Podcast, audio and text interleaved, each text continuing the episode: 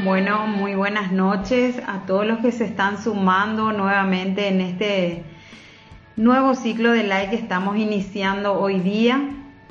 Eh, como sabrán, hemos ya aprendido mucho el ciclo anterior sobre lo que es hitos del desarrollo, eh, todo lo que podemos esperar en un desarrollo típico. Y justamente ahora queremos iniciar con un tema súper importante, ¿verdad? Situaciones que estamos viviendo actualmente que de alguna manera pueden alterar el desarrollo típico esperado. Entonces, eh, hoy queremos iniciar con un tema que por la situación actual la que estamos viviendo, que es el tema del COVID, ¿verdad? Tiene gran relevancia ahora en la consulta diaria todo el tema de desapego, el duelo infantil. Entonces, ese tema que es una preocupación actualmente en el consultorio de los padres, de los cuidadores y cómo altera en el buen desarrollo de ese niño. Vamos a estar tocando con la licenciada Belén Espínola. Ella es psicóloga clínica infanto-juvenil, es especialista trabajando en el Centro de Especialidades Pediátricas, es especialista en terapia cognitivo-conductual, capacitada en atención temprana y neurodesarrollo, también está capacitada en educación inclusiva. Es decir que mientras eh, ella se está conectando, entonces eh, recordarles que este live queda grabado en la cuenta de Instagram del Centro de Especialidades Pediátricas y estará disponible también en el canal de Spotify llamado Conexión. Sí, sí, Muchas veces eh, queremos volver a escuchar, esto queda grabado tanto en el Instagram como en Spotify. Hola Belén, ¿cómo estás? Buenas noches. Buenas noches ya. ya parece, hoy, ahora ya oscurece muy temprano. Muy temprano. Creo que hay... tu currículum que es un poco largo, pero estaba comentándoles que sos psicóloga clínica infanto-juvenil, que sos especialista en la parte de terapia cognitivo-conductual, también que estás capacitada en todo lo que es neurodesarrollo y atención temprana, ¿verdad? Entonces, eh, del tema que hoy nos toca tan de cerca, digo, por, todo, por toda la situación que estamos pasando, ¿verdad? Eh, ese temor, ese miedo que están teniendo los familiares de no saber cómo actuar ante los niños, ¿verdad? Entonces, eh, el tema de desapego y el tema eh, duelo en los niños que hoy nos toca hablar, ¿verdad? Posiblemente eh, ese tema de la muerte que tenemos todo como un tabú, ¿verdad? En la sociedad, como un mito, ¿verdad? Que muchas veces queremos evitarle a nuestros niños que sepan, ¿verdad? Alejarles de ese dolor. Entonces, vamos ya a arrancar con la primera pregunta que te quiero hacer, Belén, ¿verdad? De ¿cómo podríamos definir el desapego y el duelo? Gracias, doctora Sonia, y también a todo el Centro de Especialidades Pediátricas por este espacio tan constructivo, diría yo, porque realmente este es un tema muy actual y como usted mismo lo está diciendo, es un tabú, A nivel social y cultural la muerte en sí, el abordaje, especialmente para la infancia o desde la infancia, es un gran tabú lastimosamente, pero que a través de estos espacios quizás de a poquito vayamos como que reaprendiendo y reenfocando, eh, hasta redireccionando inclusive diría yo. Bueno, eh, el desapego y el duelo serían como que dos términos que están interrelacionados, ¿sí? Porque el es ese proceso justamente de desapegarse. ¿sí? Así literalmente es el desapegarse quizás afectivamente de algo, en un caso también de alguien, ¿sí? Y el duelo es ese proceso de adaptación a la no existencia o inexistencia en realidad de alguna persona o de algún ser querido, que puede ser también, por ejemplo, un animalito, o eh, en el caso, por ejemplo, de la transición de cambio de casa o de cambio de colegio, siempre hablando eh, en la experiencia de los niños, ¿verdad? Entonces, esa sería una como que pequeña definición de desapego y de duelo. El desapego, por ejemplo, al momento de cambiarse de colegio, sería como que esa pequeña desvinculación emocional de lo que sería la infraestructura del colegio, quizás también eh, el tema de ir como que saliéndose un poquito de lo que serían las profes, los compañeros, etcétera, ¿verdad?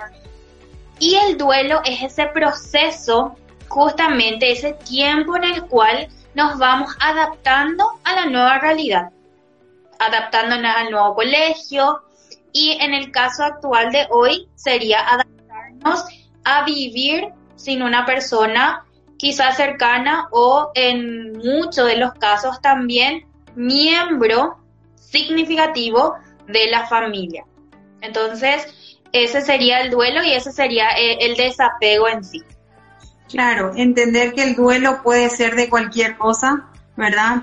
En un niño, pero en este caso que vamos a estar hablando del duelo que más que nada es sobre la muerte realmente porque es un tema tan actual ahora con esta pandemia, ¿verdad? Que muchas familias están quedando sin ese eje que es para el niño, ¿verdad?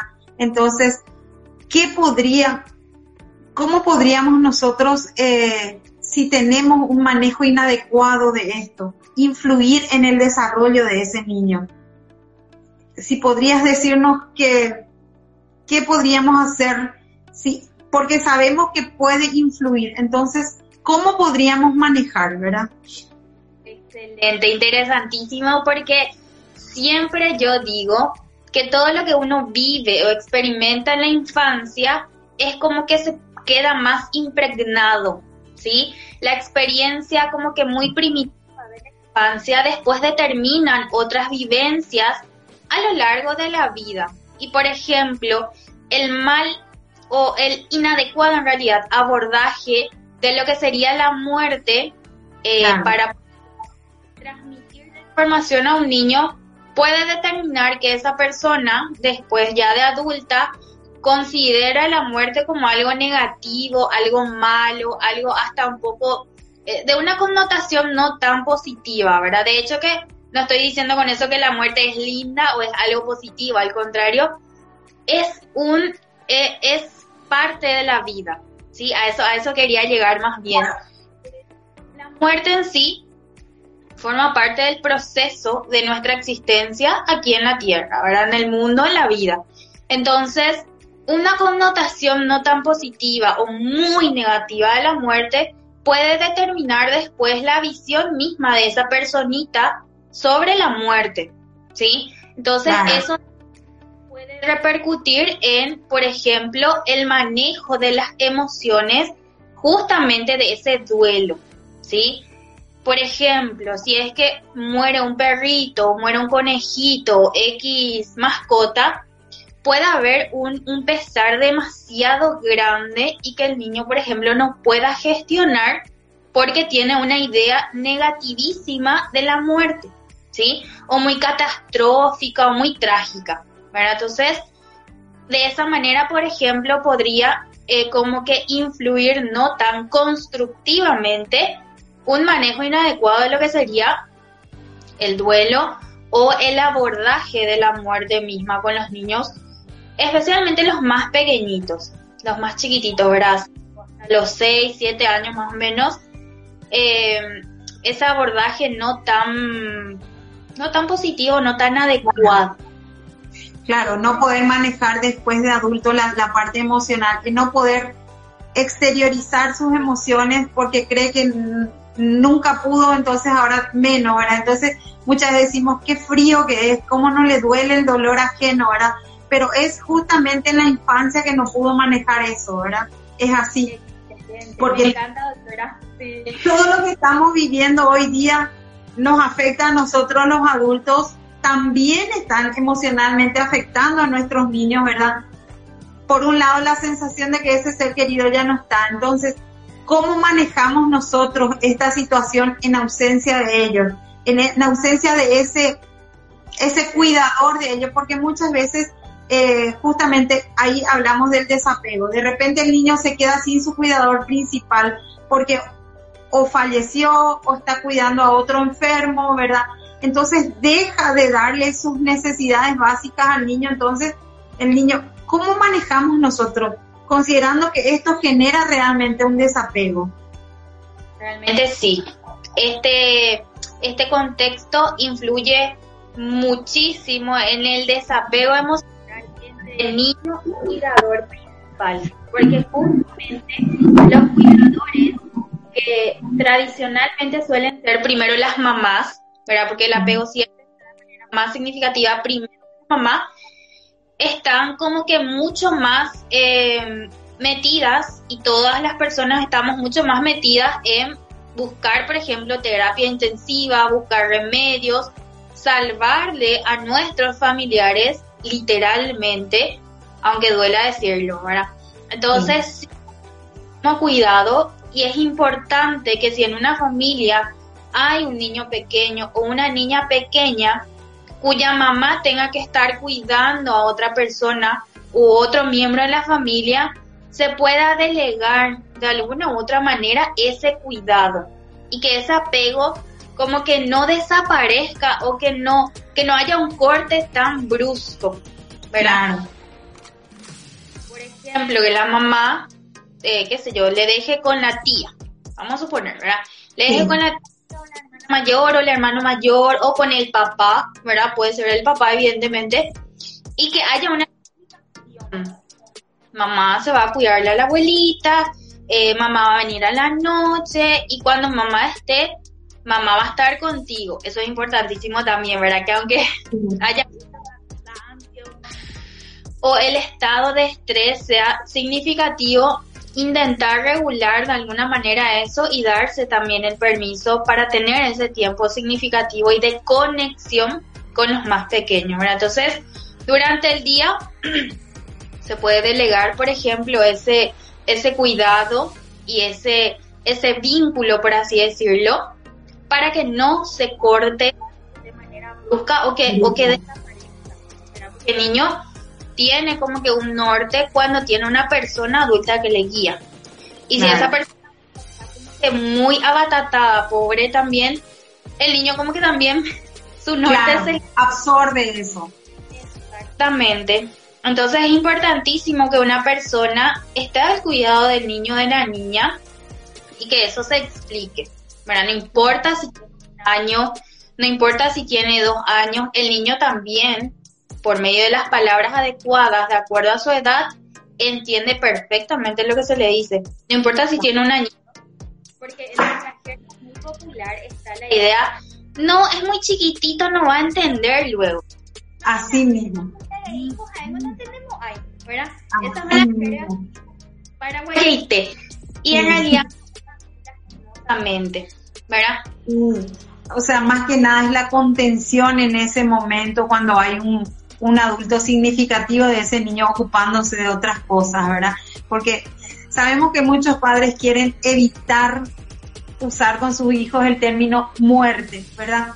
porque les resulta difícil, prefieren usar otras expresiones, ya no va a estar, se fue, eh, se fue de viaje, ¿verdad?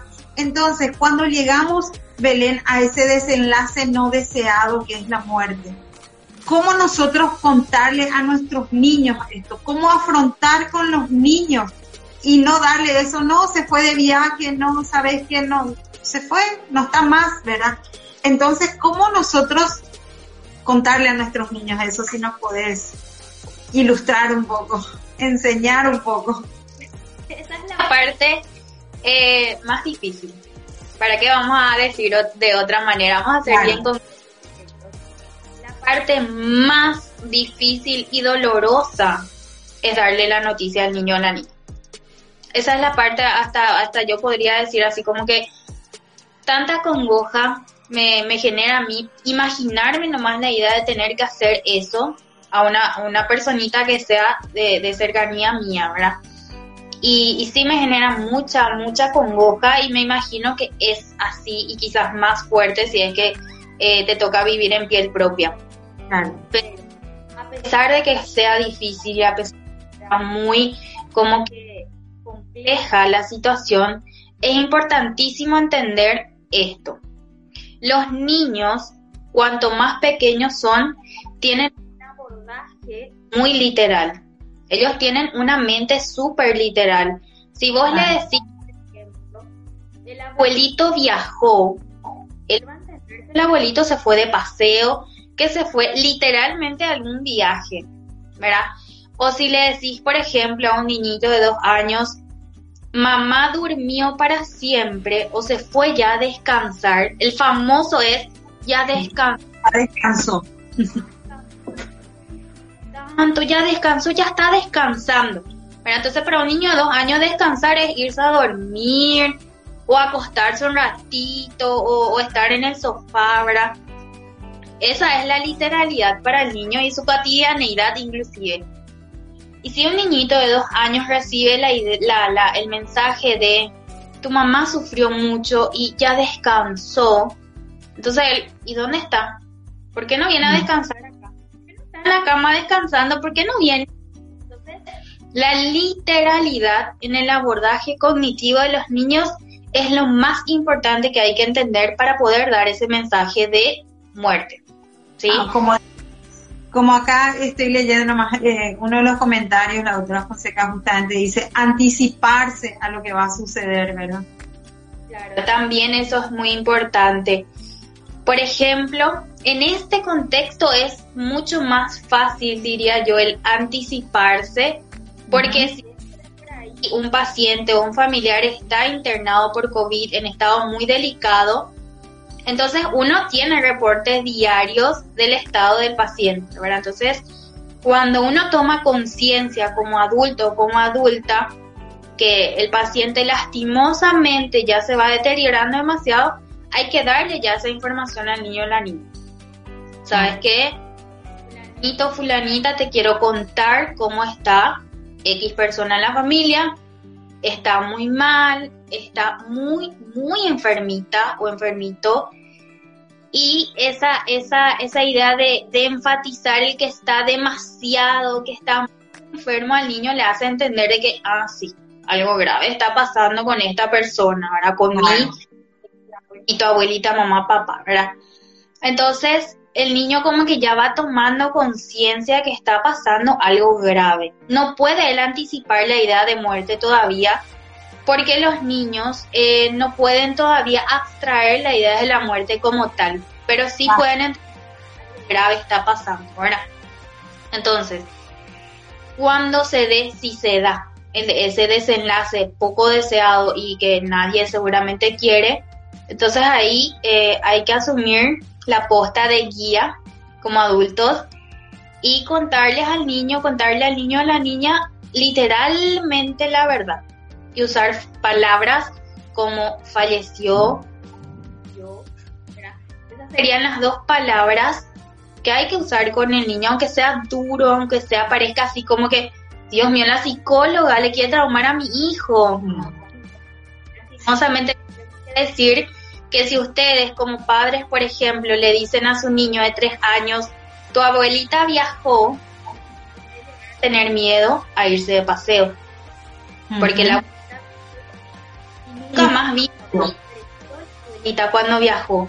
Entonces ahí el niño, yo no me quiero ir de paseo, como la abuelita se fue y nunca más vino, le puede generar muchísima ansiedad, miedo, dudas. Entonces, ahí sí hay un trauma ahí sí generamos el trauma. Exactamente, ahí sí se genera. Claro, eh, porque como se dice, sí, como se dice generalmente, los niños ni se dan cuenta, ¿verdad?, de lo que sucede tras una pérdida, como es como un mito, ¿verdad? Entonces, podemos nosotros decir que los niños pasan por un duelo. ¿Cómo entienden ellos ese duelo? Totalmente, sí, los niños pasan por el duelo igual que nosotros los adultos, porque es ese proceso de adaptación, ¿sí? Pasa por ese proceso de entender de que el abuelito ya no existe. Claro. Entonces, cómo ellos lo van como que gestionando, al principio probablemente sea la parte de la negación, como en un contexto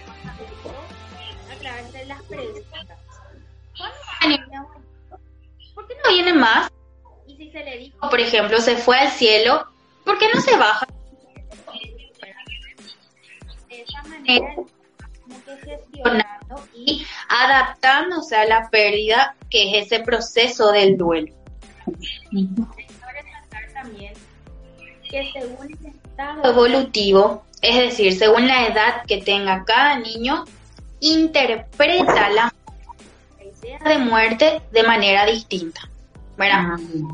Por ejemplo, los bebés chiquititos, los bebés que no tienen todavía años de vida, o, o sea, de 0 a, a, a 12, 12 meses, o quizás inclusive 18, se puede decir en algunos casos también, pueden entender que alguien falleció. No importa si un bebé.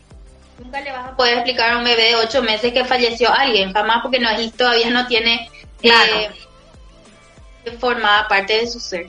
Pero sí va a captar los estímulos emocionales del ambiente. Algo está pasando acá. El bebé va a decir su sistema, o en realidad su sistema le va a decir al bebé de 8 meses, 10 meses, mmm, cambiaron cosas acá, mamá está medio rara, papá está medio raro, algo pasó. Bueno, entonces, en esos casos la contención y la regulación del adulto es fundamental, porque las emociones se transmiten y nosotros a través de las neuronas espejo, ¿verdad? Entonces a través de la empatía y nuestro sistema recepciona. Entonces un bebé chiquitito no va a entender se murió alguien, jamás va a poder entender, pero sí va a entender algo malo y raro está pasando. Más todavía un niño pequeño que su mamá es su todo, ¿verdad? Es como todo para él, entonces todo absorbe de lo que es la mamá. Qué interesante realmente entender esto de que los niños pequeños también sienten, no así como vos decís como un duelo, pero sí sienten los cambios que sufren los adultos. Eh, es un tema realmente, mira, estoy aprendiendo también yo, ¿verdad? Y dentro de todo esto, ¿qué debemos decirle? ¿Y qué no podemos, o qué no, no decirle a nuestros niños para comunicar esa muerte? ¿Qué le digo, qué no le digo, verdad? cómo le digo. Eh, sí, esto es importantísimo, doctora, porque como hablábamos recién, cuando tenemos un abordaje no tan positivo y constructivo, podemos generar traumas. Por ejemplo, no decirlo, vamos a empezar por el no. ¿Qué no decir? Más común, como dijimos recién, es el ya descansó. Descansó, ya sufrió tanto, ¿verdad? son ideas muy abstractas y muy confusas para un niño de 5 años que descansar es ir a dormir de siesta, por ejemplo. Y descansar nunca más vino. Nunca más vino.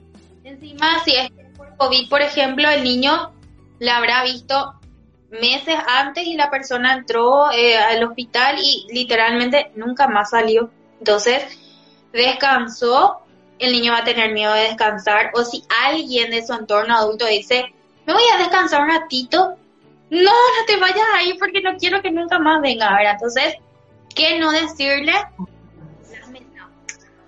Que solemos usar para cuidarle a nuestros niños, ¿verdad? Porque como decías justamente vos antes, eh, a veces queremos cuidarle demasiado a los niños y ahí es como que nos tropezamos con nuestras propias ideas y nuestro abordaje según lo que a nosotros como adultos aparentemente nos sería más fácil como que decodificar, ¿sí? Ajá. Hay que entender que nosotros ya tenemos un bagaje preestablecido, desarrollado, experiencias, la propia vida, o sea, nosotros ya podemos entender que la, el término descansó quiere decir que se murió, pero porque con la experiencia niño seguramente tuvimos que descubrir qué significa ese ya descansó, ¿verdad?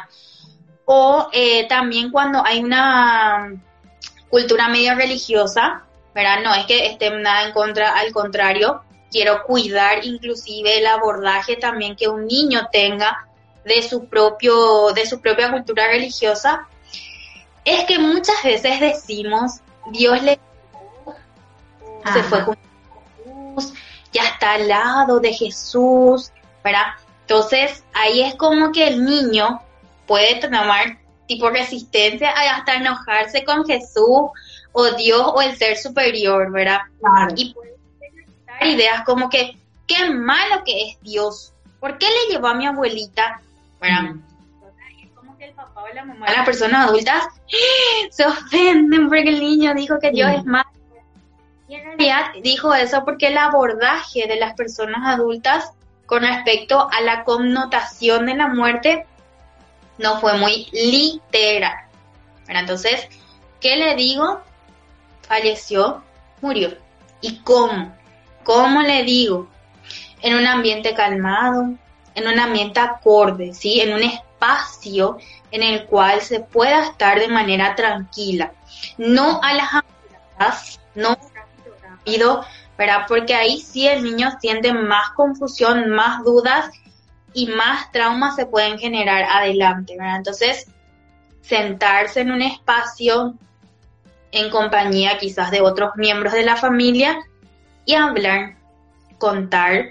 ¿Vos te acordás que la abuelita estaba enferma? Sí.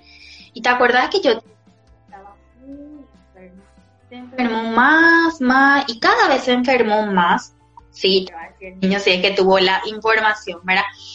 Y ahí le decís, bueno, te quiero contar algo que es muy triste, muy doloroso, y ahí uno se puede dar el permiso de dar información personal.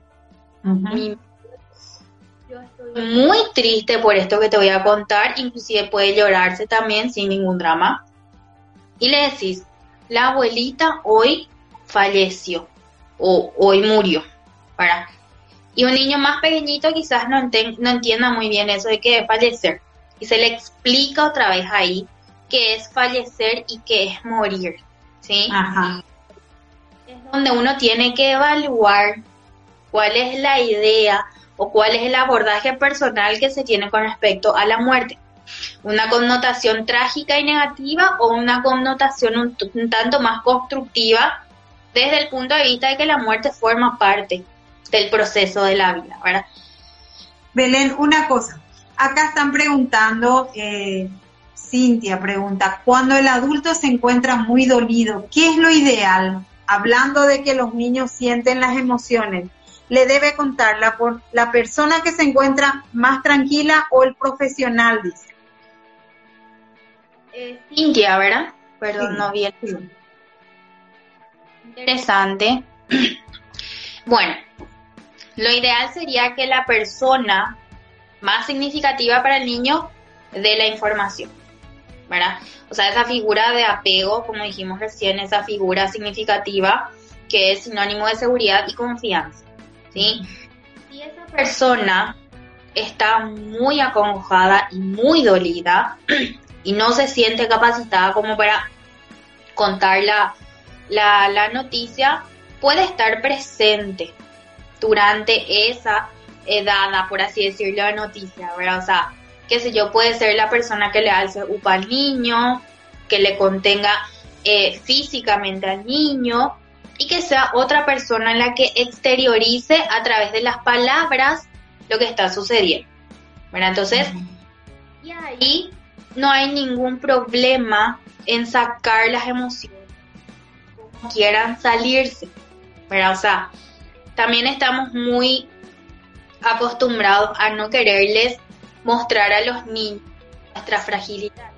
Porque siempre, yo siempre escucho, yo tengo que estar fuerte porque él me tiene que ver fuerte, él no me puede ver mal, etcétera, etcétera. Entonces, es como que una, una costumbre poco constructiva, porque al final las emociones forman parte del proceso de la vida, o sea, vamos a pasar por un duelo y qué más constructivo que un niño aprenda de su mamá que cuando algo, alguien en realidad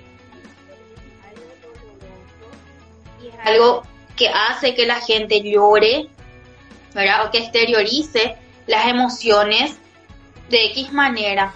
Entonces, es importante entender de que nosotros como adultos, quizás cuidadores, somos la guía de esos niños o niñas entonces, que ellos aprendan de nosotros es lo más significativo para ellos. Entonces, podemos darnos el tiempo o el, lujo, diría yo inclusive, de llorar.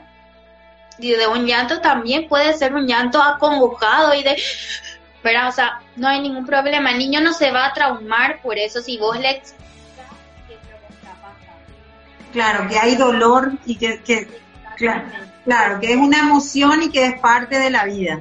Es, es algo normal el dolor, ¿verdad? Que, que, que, realmente el niño después va a poder afrontar a, a través del, del tiempo, ¿verdad? Porque va a poder manejar también las frustraciones.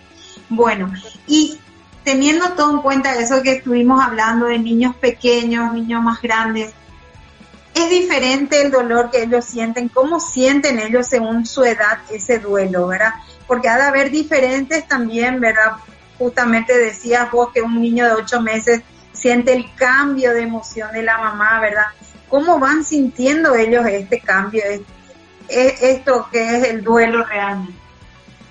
Sí, eh, justamente así como decíamos, la comprensión de lo que hace referencia al término muerte, también el abordaje emocional del niño, ¿sí? Cuanto más pequeño el niño, su abordaje emocional va a ser más fantástico, menos trágico, ¿sí? Por ejemplo, en su inocencia, el niño o la niña, como al principio dije, puede desear volver a verle a la persona que ya falleció porque en su intelecto la muerte es algo reversible, ¿sí? Los niños más pequeñitos, tipo de un año hasta los cuatro o cinco, tienen la idea de que la muerte es algo reversible, ¿sí? Porque está por un pensamiento más mágico, fantástico. Entonces, en ese proceso puede ser, por ejemplo, que el niño sienta frustración aparte de la tristeza, quizás un poco de enojo también, ¿verdad? Porque puede imaginarse que su abuelito o abuelita se fue sin despedirse. Qué mal el abuelito que se fue sin despedirse, ¿verdad? Entonces, hay que verlo desde un punto de vista de lo que el niño puede abstraer, ¿verdad? Entonces, este bagaje emocional puede ser hasta inclusive explosivo en muchos casos porque el enojo puede estar, eh, qué sé yo, ligado a Dios, al, mismo ser que falleció y que partió y no se despidió, y cosas por el estilo, ¿verdad? Ahora, cuanto más grandecitos se vayan, cuanto más grandecitos sean los niños en realidad, claro. Va a ir pareciéndole más al de, al de un adulto, ¿sí? A partir de los 6 hasta los 10 años más o menos, el niño ya entiende que la muerte es algo irreversible. Y ahí es donde la tristeza probablemente fluya más, ¿verdad? Porque ya sabe que la persona que falleció ya no, va a volver, ni si llora, ni si patalea, ni si se enoja, no va a volver nunca más. Entonces ahí como que la tristeza tiene que estar muy contenida por el entorno, ¿verdad? etapa de la adolescencia, evidentemente el abordaje es exactamente igual, diría yo, a la de un adulto. ¿sí? a partir de los 13, 14 años más o menos ya pasan más concretamente por las fases del duelo, por ejemplo, era la negación, la ira, después la negociación, la tristeza profunda y después recién esa aceptación de la idea de, bueno, ya no está y hay que continuar ya no vuelve. Sí. Exactamente. Entonces, esa sería como que una, una idea eh, como que grande, grandes rasgos sobre el abordaje emocional de los niños en cada etapa. Para los bebés, sí. De llanto puede ser porque justamente su sistema le está alertando. Algo está pasando, ¿verdad? Entonces el niño puede como que llorar un poquitito más, pero es ligada al contexto en el cual está. Realmente interesante esto, ¿verdad? Porque muchas veces, y, me tocó a mí eh, en un momento, ¿verdad? Eh, de niño, te hablo dos, tres años y decir, abuelito, despertate pues, levantate abuelito, quiero jugar contigo, ¿verdad? Y lo que decías nomás que ellos, para ellos la muerte es reversible para los niños pequeños. Sin embargo, de seis para adelante ya son irreversibles. Y teniendo en cuenta esto de lo reversible e irreversible, un niñito de 2, 3 años, deben participar de los velorios, Belén, entierros, otro ritual de despedida de un muerto. los niños, jóvenes y, escolares. sí, sí, sí, luego. Sí, sí, siempre, ¿verdad? Porque, eh, porque los velorios y los entierros son esos rituales de cierre, ¿sí? es, un proceso circular, vamos a imaginarnos que es como una argolla y ese sería... Si no se hace ese cierre, entonces es como que va a estar ahí latente y pendiente, ¿verdad? Ahora bien, el tema de los entierros y principalmente los velorios para un niño pequeño hay que tenerlo eh, como que mucho cuidado en el sentido de que tiene que ser consensuado, por ejemplo, con el niño. Parece muy... Ay, Dios mío, ¿qué voy a consensuar con un niño de dos años? Y en realidad es contarles qué es lo que va a ver en el velorio. Le vas a ver a tu abuelito acostado en un cajón, en un ataúd, y le explicas por qué, le contás que no va a abrir su ojo, por ejemplo, que evidentemente puede querer que abra los ojos, etcétera, y se explica eso al niño. eso también depende muchísimo de, lo, de los padres o de los cuidadores, si lo desean y si quieren poder abordar ese proceso, ¿verdad? Porque el niño va a generarte consulta, ¿y por qué? ¿Y por qué? ¿Y por qué? ¿Y por qué? ¿Y por qué? ¿Y por qué? ¿Y por qué? ¿Verdad? Entonces, generalmente son los adultos quienes más tienen que prepararse para llevarle a niños pequeñitos a un velorio, por ejemplo, ¿sí?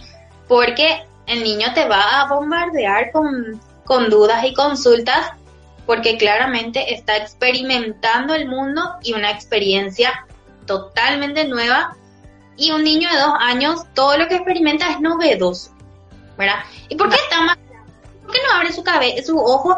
¿Y por qué tiene esa ropa? ¿Y por qué tiene toda esa cosa? se puede levantar, pero yo quiero que se levante. Entonces, un adulto tiene que estar capacitado, ¿verdad? Sí, yo le voy a llevar, pero asumo las consecuencias de mis actos, más o menos, ¿verdad? Entonces, claro.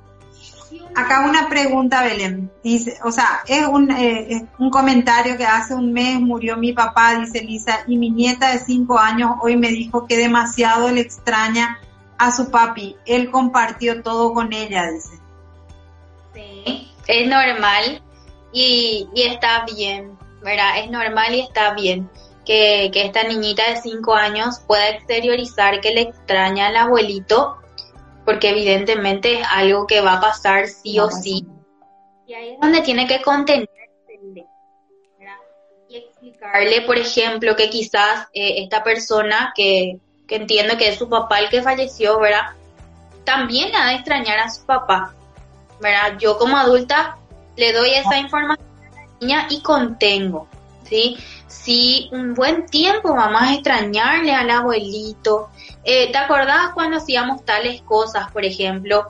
Si te acordabas cuando hacíamos tales cosas, por ejemplo, contención, dar información y hacer como que es algo normal, porque efectivamente es algo normal y es de verdad, si a nosotros nos cuesta, a un niño pequeño le va a costar quizás un poquito más, ¿verdad? En este caso hay que contener y acompañar y bajar. Sí, súper. Entonces, siempre hablar con la verdad con el niño, ¿verdad? Para no crear esa falsa expectativa de que va a volver o que se fue de viaje, ¿verdad? Siempre hablarle con la verdad, de que murió, que ya no va a volver y de que, bueno, eh, como decís vos, ¿verdad? Un tiempo vamos a estar extrañando, pero ya vamos a ir recordándole las cosas más buenas que pasamos con él, ¿verdad? Más o menos así. Si el velorio es de uno de sus papás, dice. Así preguntan, ¿verdad? Tal vez eh, preguntan si puede o no asistir, creo, entiendo, ¿verdad? Y bueno, y siguiendo esto, ¿verdad? Eh, ¿Hay algunos rituales de despedida para hacer en la casa, Belén?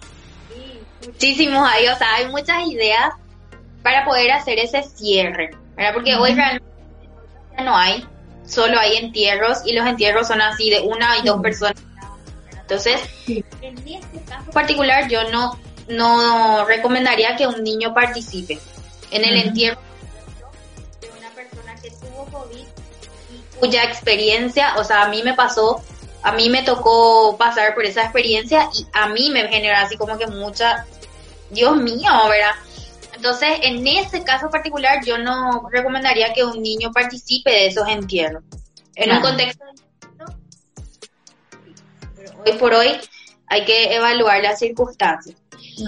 Ahora, eh, en el caso de que no haya velorios ni entierros, se pueden hacer en casa miles de actividades que hacen como que un cierre y hacerlos así como dice su nombre, un ritual de despedida, ¿sí? Eh, los velorios, por ejemplo, son esos rituales. Hay todo un programa, hay todo como que un protocolo para seguir para estar en un velorio y para participar de esa actividad, ¿sí? Está el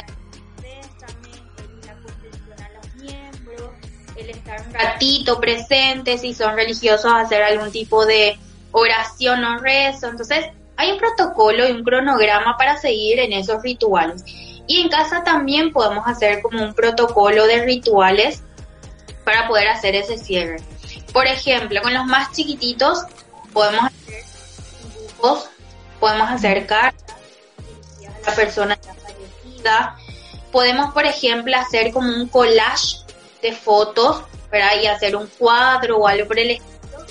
Pero siempre enmarcado con la idea de que esta va a ser la actividad que nos va a hacer despedir de esa persona. ¿sí? En quizás otros casos eh, se pueda simular ese entierro que estamos acostumbrados nosotros a hacer, enterrando cosas o pertenencias de la persona en algún espacio del jardín, por ejemplo, o en algún otro espacio que se desee y que sea común para la familia, ¿verdad? Entonces, se hace como que un paralelismo en cuanto a la idea de entierro, ¿verdad? Entonces, hay una cantidad de ideas que puedan, eh, que se pueden llevar a cabo para el cierre, ¿sí? Pero eso tiene que estar siempre eh, basado en la contención y la idea de que esta va a ser la actividad con la cual nosotros nos vamos a despedir. En ese proceso de dibujar, por ejemplo, puede ser recordar los lindos momentos, también se pueden escribir, por ejemplo, frases de agradecimiento por las cosas lindas Gracias porque estuviste en mi vida, gracias porque fuiste un ejemplo, gracias porque fuiste y se inserta ahí el, el rol, mi abuelito, mi abuelita, mi mamá, mi papá. Eh, podemos exteriorizar también a través de palabras, por ejemplo, te voy a extrañar mucho, espero que estés bien, cuidame, que hacen que uno más o menos como que se vaya desapegando lentamente de ese vínculo que había con la... Nunca se va a cortar para siempre, pero lentamente como que se va a ir extendiendo, ¿verdad? Porque evidentemente, igual, de acuerdo a las creencias de cada persona, la muerte a veces no es el fin de la existencia en el universo, ¿verdad? Entonces, existe el vínculo emocional y a veces trascendental, ¿sí? Porque a veces se dice, eh, rezarle a tu abuelita, ¿verdad? Ponele. claro, claro estando, pero ya no es igual al vínculo que había cuando la abuelita estaba presente en el cotidiano que era visible, ¿verdad? Dios mío, que muchas cosas estoy aprendiendo realmente también contigo, Belén, sobre esto, ¿verdad? Porque es cosa que eh, son preguntas que también hacen muchas veces eh, los padres. Estamos en una situación de pandemia que, como dije al principio, muchas familias están así. ¿verdad? Y eh, acá una pregunta, por ejemplo, dice, mi abuelo falleció hace dos meses, mi hijo de tres años le sigue esperando y le dice, le dije que ya no va a volver, que él se fue al cielo, solo eso le dije, dice. Y eh, otro, como papá murió de COVID, fue todo rápido el entierro, entonces el domingo siguiente le llevé a mi nieta al cementerio a mostrarle dónde se le enterró a su abuelo. Ahora ella espera cada domingo seguro para ir, ¿verdad? Y eh, enganchando todo esto, Belén, ¿verdad? ¿Qué signos, qué nosotros eh, podríamos esperar y decir, ah, atención, alerta, eh, ¿qué está pasando? necesito evaluarle a mi hijo, necesito llevarle, necesita una ayuda profesional, ¿verdad? Para gestionar ese duelo. ¿Cuáles son esas alertas que yo tengo que tener en cuenta? ¿Ante qué signo yo digo, bueno, es el momento de llevarle, es el momento que yo necesito una ayuda profesional para gestionar el duelo con mi hijo? Vamos a partir de la dada de información, ¿sí? Sí. Eh, desde ahí me gustaría poder analizar y dar algunas ideas eh, con respecto a las personas encargadas de dar esa información. Ah, En algún momento alguien preguntó si tiene que ser esa persona o algún profesional. En ningún caso sería recomendable que el profesional dé la información, pero sí la persona encargada puede buscar una guía profesional para abordar esa situación. Si es que de por ahí no existiese otra persona que pueda acompañar ese, ese proceso de dar la información, entonces ahí ya uno puede ir, por ejemplo, al psicólogo y buscar información de cómo contenerme primero a mí, ¿verdad? Cómo regularme en realidad y después cómo dar esa información a mi niño o niña. Posterior a eso, cuando ya eh, la información fue dada y el niño ya va como que pasando por el proceso del duelo, hay algunas manifestaciones que hay que tener en cuenta porque son muy peligrosas. Por ejemplo, los niños, cuanto más chiquititos son, quieren jugar. Ellos quieren jugar y literalmente no importa que alguien haya fallecido, ellos van a querer seguir jugando, ¿verdad? Ahora, cuando por ejemplo ese juego se ve alterado después de que tuvo la información o tiene mucha relación con el proceso del tiempo en el cual se le dio la información de que falleció la persona, etcétera, etcétera, ahí es un factor llamativísimo. Para un niño de que no quiera más jugar con sus juguetes o que no quiera más salir afuera a jugar, ojo, ¿verdad? Porque el niño, si es que lo está tomando de manera muy natural y lo está gestionando bien, el juego no se tiene que alterar por ese motivo, no tiene que haber un antes y un después en el Ah. juego. Entiendo. dinamismo de la conducta del niño o de la niña. Los niños son muy como que explosivos, ellos son muy espontáneos, ¿verdad? Ellos son muy dados, ¿sí?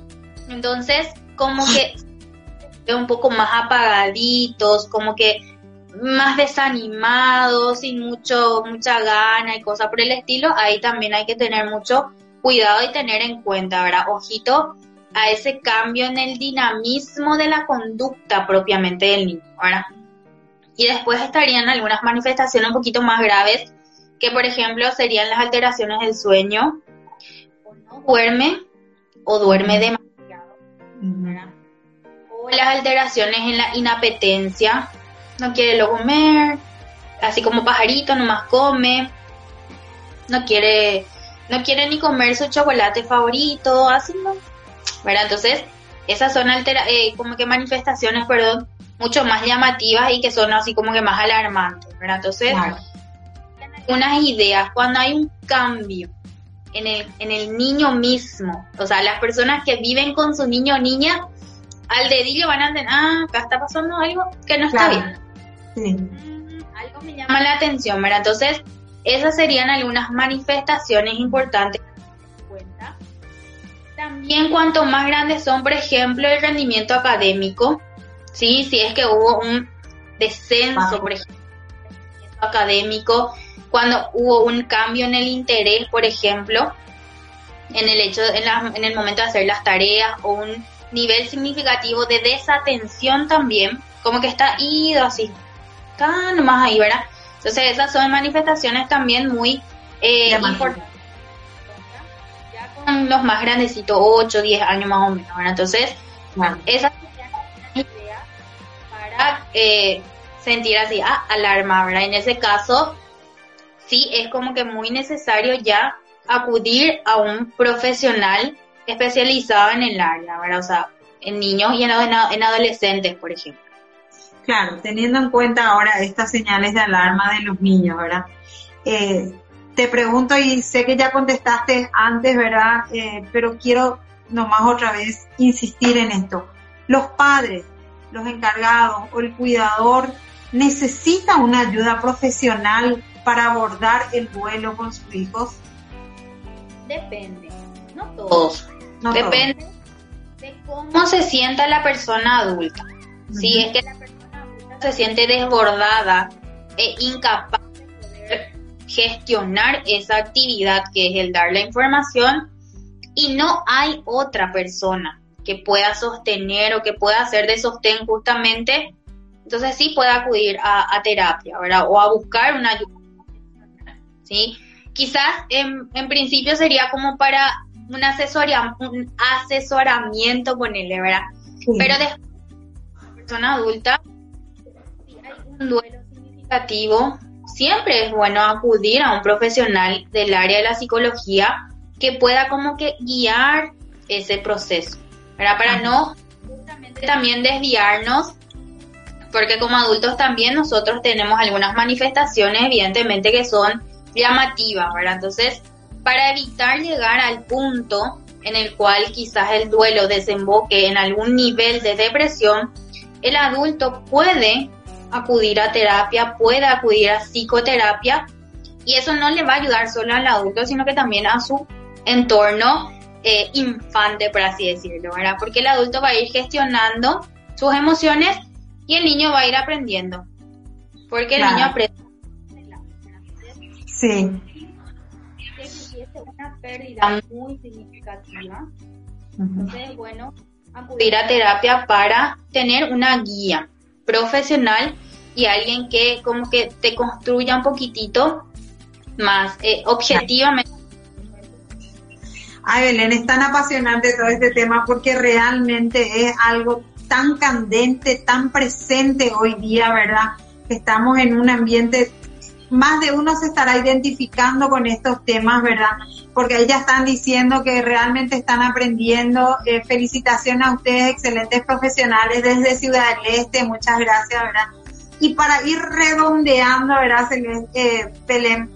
¿Cuánto tiempo puede durar un duelo para tranquilidad de los padres de saber que ese niño va a pasar también? Porque a veces dura mucho tiempo para un adulto, pero para el niño, ¿cuánto tiempo dura un duelo? El duelo tiene un tiempo estándar, por llamarlo así, ¿verdad? Sería aproximadamente seis meses como mínimo. El mínimo puede variar. El, el tiempo también estándar puede variar, ¿verdad? Pero a partir de los seis meses, y si eso se sostiene hasta los un año, o pasado inclusive los un año de, de la pérdida, ahí sí ya es otro factor a tener en cuenta. Las manifestaciones que estuvimos hablando, también el tiempo que dure ese proceso es importante a tener en cuenta, ¿verdad? O sea, el proceso del duelo estándar es de 6, 8 meses, puede llegar a un año también era saludable, pero pasado los un año, sostenido dos años, por ejemplo, eso ya no es saludable por ningún motivo, ni para el adulto ni para el niño. Si en ninguno importante también buscar un asesoramiento eh, más profesional y específicamente más como que porque tiene mucha relación con lo emocional. Entonces, así para dar un estándar estimativo serían 6, 8 meses, puede llegar a un año, pero si supera los un año, ahí sí, ojito, y más todavía si es un niño, ¿verdad? El niño va va como que eh, desligándose más rápido del duelo, no así los adultos porque tenemos un bagaje más eh, amplio. Más Realmente eh, ya tenemos poco tiempo, ahora el tiempo vuela, queremos hablar de tanto, ¿verdad? Hay veces, acá tengo una pregunta nomás que dice que hay algunos adolescentes que se vuelven agresivos, ¿verdad? Y resumiendo todo esto, ¿verdad? La muerte forma parte de la vida, tenemos que aceptar que forma parte de la vida que llorar y expresar nuestras tristezas es necesario, ¿verdad? Y no culpar es importante, ¿verdad? Entonces creemos que la experiencia de pérdidas, de duelo, tiene importancia y también en lo referente justamente a salud, ¿verdad? Puesto que sabemos muchos trastornos, sobre todo relacionados con la salud mental, ansiedad, depresión, duelos complicados, todos somatizamos, ¿verdad? Etcétera, etcétera están todos relacionados a esto. Entonces, el duelo es un proceso de adaptación, es un camino que tenemos que transitar, ¿verdad? E, eso es lo que, que dejamos ahora acá en claro, ¿verdad?